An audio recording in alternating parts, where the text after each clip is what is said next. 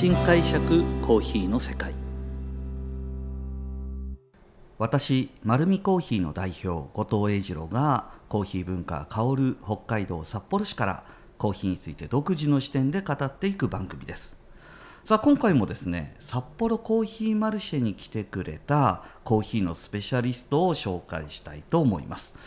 本日はですね神奈川からいらしていただいたローストデザインコーヒーの三上さんです。三上さんこんにちは。どうもこんにちは。こんにちは、えー、このポッドキャストを聞いてる方はですね三上さんどんな人なんだろうって皆さん思ってると思います。僕からちょっと簡単に説明をさせていただくともう何はともあれコーヒーの知識は多分僕が思うにはですよ。僕の解釈だと日本有数の知識量を持ってる。それでいて学者なのかなと思ったら、えー、会ってみると完全にただのマニアックな人。ちょっと変わった人。みたいなイメージで合ってます？そうですね。はい、うん、まあ、ちょっとちょちょっとちょっと気持ち悪いおじさん、ね、ちょっとあまりにもコーヒーを、えー、愛しすぎてあの完全にぶっ飛んでる人ですよね。そうですね、はい、ちなみにあの三上さんの経歴をちょっとご紹介するというよりも、まあ、僕との関わりをお話しするともともとコーヒーの商社に勤めてましたよね。そうですね。はいなのでコーヒーの原材料のこと詳しくてあのそれでいて語学も英語も喋れますもんね。そうですねはい、はい、英語喋れるのであの海外の文系なんかもよくわかるんですけどもとにかく僕と三上さんはあのとにかく三上さんもですね面白い人なんですよあの基本日常ふざけてますよね。そうですね、はい、うん。なんか真面目なこと言うよりもあの会話の中でふざけた会話の方が絶対楽しいですよね。ちょっと多分ね気恥ずくな気恥ずかしくなっちゃうかもしれないですね。やっぱね。シリアスな局面あなるほど。シリアスになるとなるとちょっとちょっとそこあの緊張感がいっぱいいっぱいになって、うん、そうなんかちょっと笑い嫌な感じになっちゃう はい、そんな三上さんとはですねすごく話してても楽しいから実は僕あの2013年にですねあのローストのえー、日本チャンピオンになって2014年イタリア・リミニに、あの世界大会チャレンジするって言った時に、うん、あのトレーナーを1人連れていけるんですね。その時に僕語学があんまりできないのでそれでいてコーヒーの詳しい人誰か連れてきたいと思った時に三上さんに声かけたんですよね。ありがとうございます、はいで三上さんに「行ける?」っていうふうにお願いしたら一応ねその時まだ会社員だったからね。そうですねはい、うん、あの上司の許可が必要で。そうですね。でも突然上司から言われましたけど、うんお前行くかって言われて、ななな え？あの先根回ししたので、その上司に、ちょっと三上さん借りていいですか？ってお願いしたら、おいよいよいよ、出張代わりに行かしていいよって言って後藤さんは連れて行きたがってるって、あそうそうなんですか？すいません、先に身柄確保しました。はい、ありがとうございます。で、それで一緒にね、イタリア行って。でもう本当に世界大会のための作戦を三上さんと一緒に考えてやっぱり焙煎もできるし何はともあれあの鑑定のスキルがねやっぱりカッピング圧倒的にやってましたもんね。そうね。やっぱりめちゃくちゃやってましたからね業務でね、うん、っていうところで三上さんと一緒にイタリア行きました。まあ実際僕はですね非常にたくさんあの三上さんに助けられたというよりも何はともあれ気心知れてるのでまあ唯一世界大会に行った時の失敗とすればですねえー、ちょっと前入りしちゃいましたね。そうですね。はい。ビビリに行かないといけないのに、ローマに2泊ぐらいしたっけ？そうですね、もう新婚旅行みたいな感じでしたね、あれね、本当。めっちゃ楽しかった、ね、楽しかったですね、あの後藤さんがね、ほら、あのしめぎさんの本持ってきて、ね、そうそうそうそうね、有名どころを回るというね、うん、本当に。ちょうどイタリアに行った時にはあの札幌に宮古シアコーヒーさんって有名なお店があるんです、うん、そこのオーナーさんがですね僕がローストのチャンピオンになった時にお店にまたお祝いに来てくれてそしたら後藤さん今度イタリア行くんだって？って言って自分がすごく大切にしているあのしみぎさんのそのイタリア旅行記みたいなのが、それをわざわざ持ってきてくれてあのこの本読んでからイタリア行った方がいいよって言ってくれて、ね、読んだんだよね。読みましたね、うん、で実際に巡ったんだよね。で僕はなんか飛行機の中で読ませてもらってる気がします そうそう。そしてまあコーヒー屋も巡りトレビの泉も行き。行きましたね、うん、そしてコロッセオにも行き。コロッセオ行きましたね、はい。美味しいパスタも食べ。食べて、はい楽しかったね。楽しかったですね、それで終わりそうな感じで。そうだよね。完全に昼間から美味しいちょっとシャンパン開けながら、はい、カッピングの大会じゃないから別に味覚に関係ないので。あのはい。まずはリラックスすることをね、重点に、はい。そこからリミに行った。リミに行きましたね。はいどうでした？初めてその大会。まあ実際には今三上さんは日本のそのロースティングチャンピオンの人方に、えー、と世界大会にチャレンジする際にあのサポートのトレーナーとして入るんですけど。でもまああの1回目、うん。どんな思い出があります？そうですね。1回目本当ね手探りっていうかよく分からんかったですもんね、どう何が評価されるかっていうのも分かんない中で行って、ですごいカルチャーショック受けましたよねやっぱりあの時。ましたね。大会の運営の仕方もまだ言えばあの荒い感じもあったし。めちゃくちゃ良かったですよね。ギャラリーとか後藤さんに声かけてましたもんね。競技中なのに。それからもう今何年やってます？えっ、と7年8年。えーでも2013年に行ってで今年でもう10年になっちゃいますよね、うん。そこから僕逆に世界大会に行けてないんですよね。で三上さんはトレーナーとして行ってるじゃないですか。で僕大会っていうのはすごく意味があると思っていて、うん焙煎がちゃんと検証され始めたのはその僕の前にあの日本のチャンピオンになった南野後藤さんが、はいはい。あの日本チャンピオンになって実際第1回の大会目では世界チャンピオンになって、でもそれは、まあ、僕の2回目ですら僕たちがあ大会の運営はまだまだこれから整えられるんだろうなっていうふうに思ってるんですけども、うん。その整えられるというよりもその焙煎の検証が進んで、まあ、大会の運営が進んでいく中で、それをずっと旗でトレーナーとして見てきてるじゃないですか。はい。やっぱり焙煎の技術ってだいぶ変わってきました？そうですね。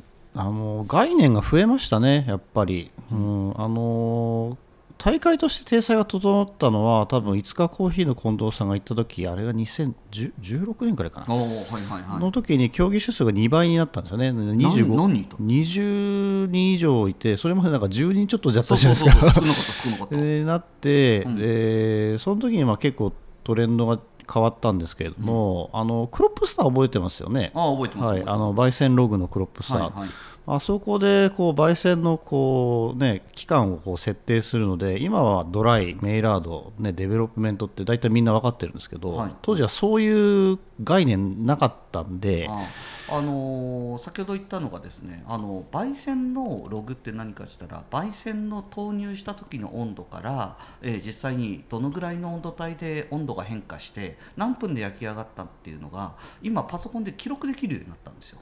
でそれを記録して、えー、と皆さんに公表しているようなシステムがあってそういうのが大会で導入されて、でその後にまあ焙煎工程の中にですね、あのーまあ、水分抜きとは言わないよドライって何のこと、まあ似たようなもんです。水分抜きみたいな、はいはい。でその後、えー、とデベロップタイム。その前にメイラードっていうのがメーラードって言ってコーヒー豆が、えー、と緑色から黄色になる。そうですね黄色になってその黄色から1ハゼまでの間をメイラードっていうふうに今,、メーラード。今お砂糖の糖分が？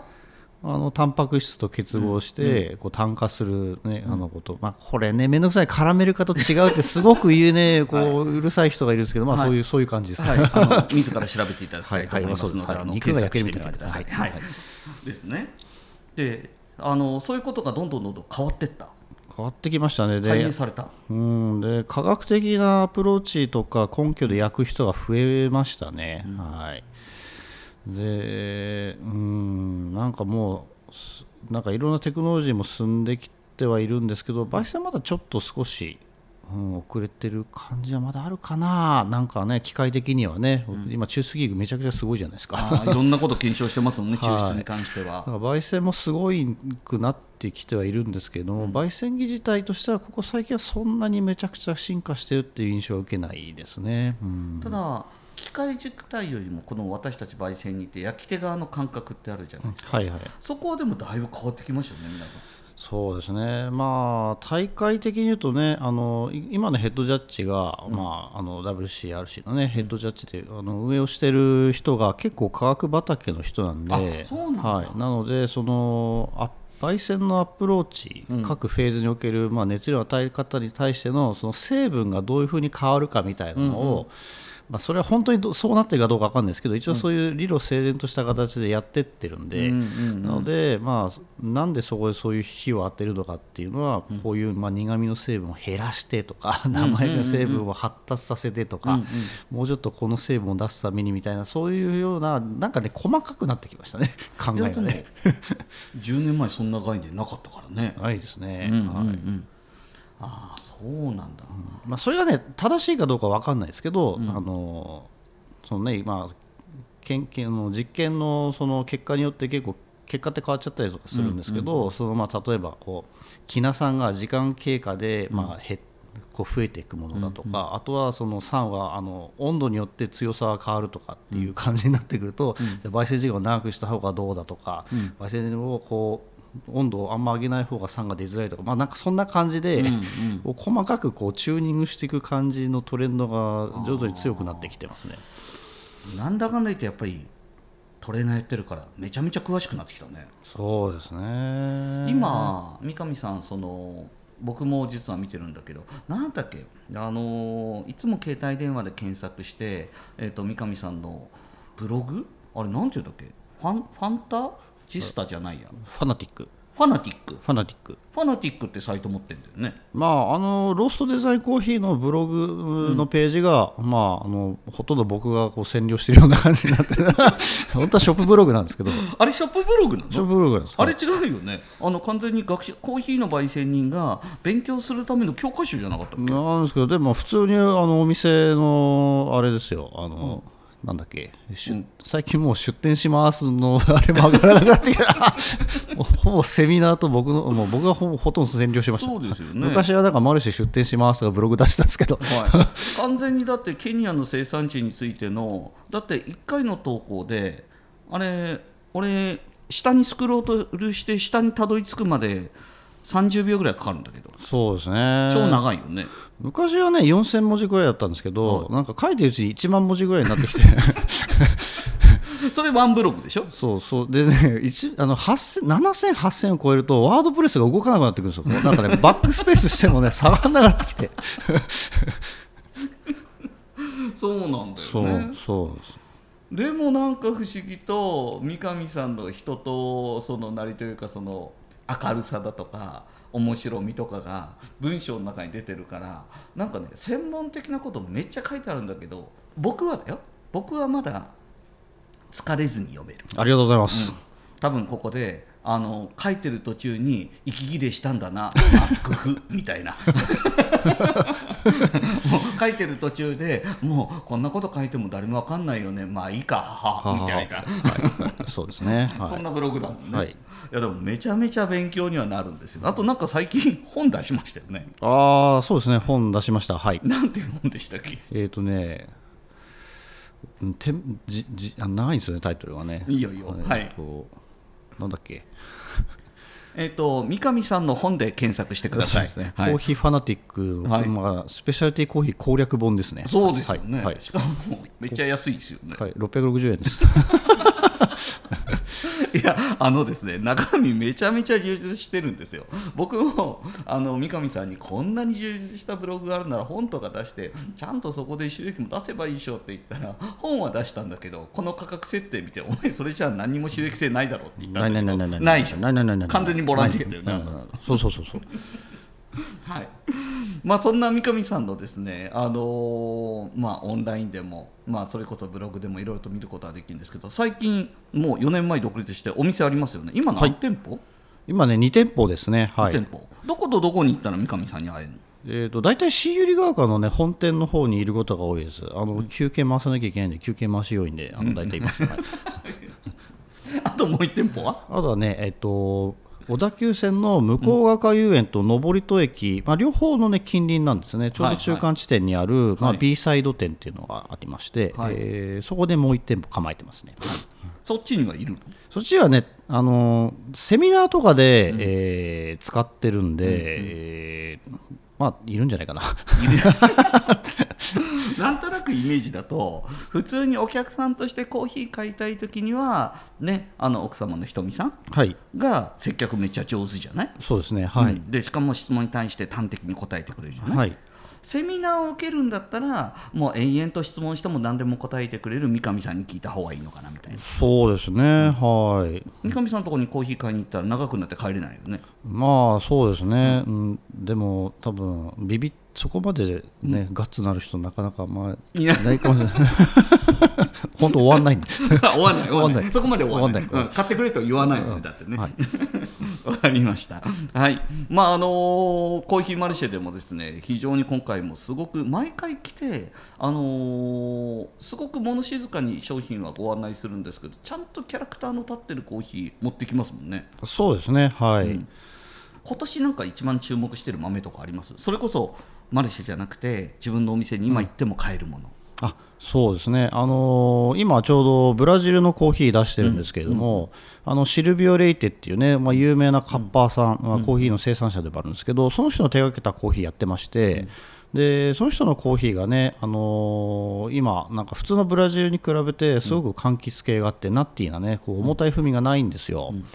でまあ、そこらのコーヒーをまあ手に入れることができたのと、まあ、あとやっぱり、ね、こうコンテンツでうち勝負したいなと思うんで、まあ、その背景にあるものとか、まあ、シルビオさんがどういう人なのかとか、まあ、そういったものを伝えながら、まあ、飲むだけじゃなくて情報面でもなんか面白く思ってもらえるようにっていう感じで今おすすめしてる銘あれ柄です、ね、昨日飲ませてもらったやつでしょ？あそうですね。あのー本当ブラジル感はなくてあのクリーンカップでなんかちょっとパカラマラみたいなふわっとしたボリュームのある柔らかいコーヒーだよね、はい、あのフルーティーで。そうですね、セルカ・デ・ペドラ・サン・ベネディートって長いんですけど、まあ聖人ベネディクトの石、岩石垣っていうね、なんかちょっと風情のある名前の農園なんですけど、まあ、あのここから先はですねお店で聞いていただきたいと思いますので。